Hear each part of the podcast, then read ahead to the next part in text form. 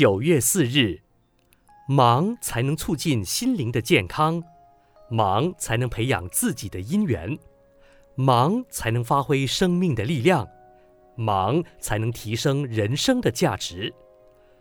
无聊的时间要懂得打发，因为没有工作，没有兴趣，没有目标，没有欢喜，就会觉得无聊。无聊的时光很难度过。只要肯忙，忙的时候就是动力，忙的活动就是营养。你看，凡是忙的人都嫌时间不够用，嫌时间太少。百无聊赖的人都是不爱工作的关系。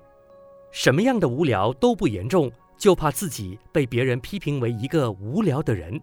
无聊的人六根都不清净，眼睛看无聊的情色，耳朵听无聊的靡靡之音。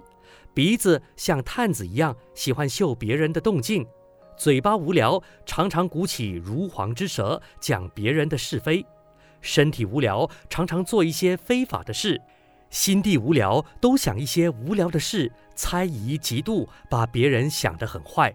当然，别人就会说你很无聊了。你觉得无聊吗？找工作去做就不会无聊了。你觉得无聊吗？到社会去当义工就不会无聊了。你觉得无聊吗？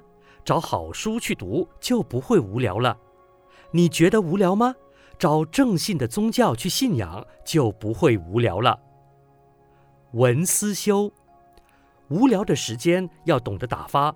百无聊赖的人都是不爱工作的关系。每日同一时段与您相约有声书香。